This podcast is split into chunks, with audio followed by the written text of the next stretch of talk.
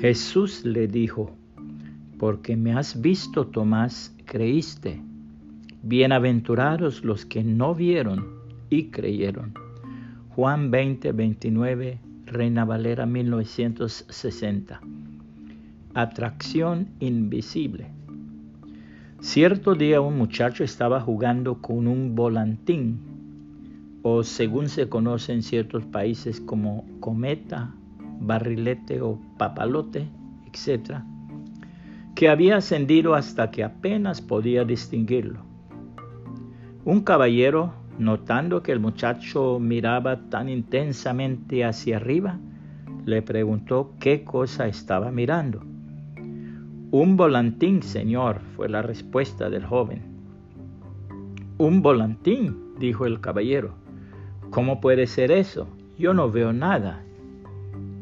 Yo tampoco puedo verlo, Señor, pero sí puedo sentirlo alando. Fue la contestación sencilla pero irrefutable del muchacho. La palabra de Dios hablando de los grandes héroes de la fe resalta la vida de Moisés diciendo que se sostuvo como viendo al invisible. Por la fe Moisés cuando nació fue escondido por sus padres por tres meses porque le vieron niño hermoso y no temieron el decreto del rey.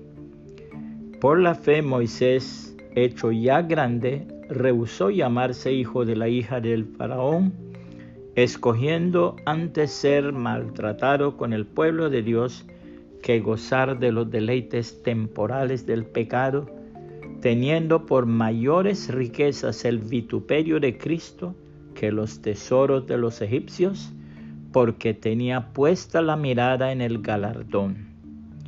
Por la fe dejó a Egipto, no temiendo la ira del rey, porque se sostuvo como viendo al invisible.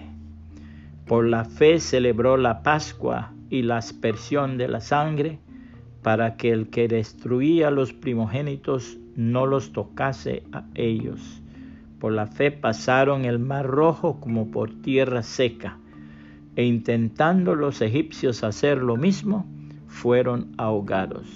Hebreos 11, 23 al 29, Reina Valera 1960. Puede compartir esta reflexión y que el Señor Jesucristo le bendiga y le guarde.